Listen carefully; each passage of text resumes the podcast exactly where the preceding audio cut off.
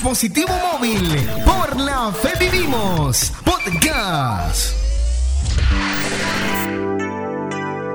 Son 150 segundos para Dios. El mensaje de hoy lleva por título Avanzando con propósito.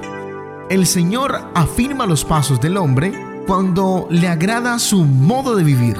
Eso lo dice el libro de Salmos, capítulo 37, versículo 23 de la versión NBI.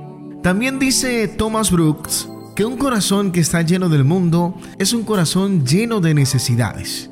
A lo que respondo con un rotundo amén, porque gracias a la infinita misericordia de Dios respiramos, caminamos y este podcast no acabaría si empezamos a agradecer porque la lista es bastante extensa.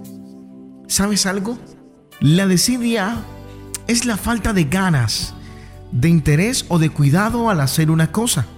Nosotros los creyentes en Dios somos expertos exigiendo bendiciones, pero muchas veces nuestra fe es inconstante y se asemeja a las olas del mar.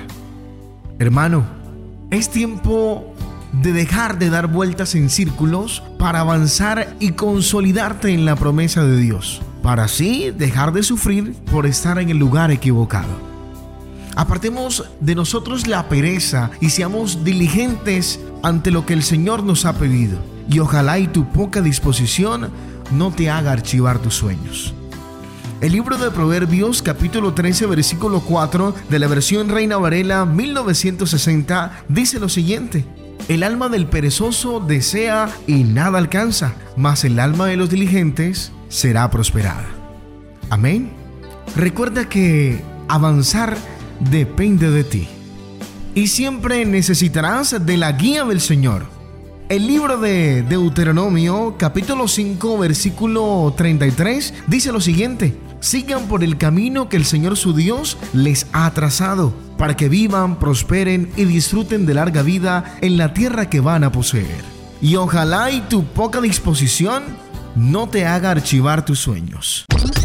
Dispositivo móvil, por la fe vivimos, podcast.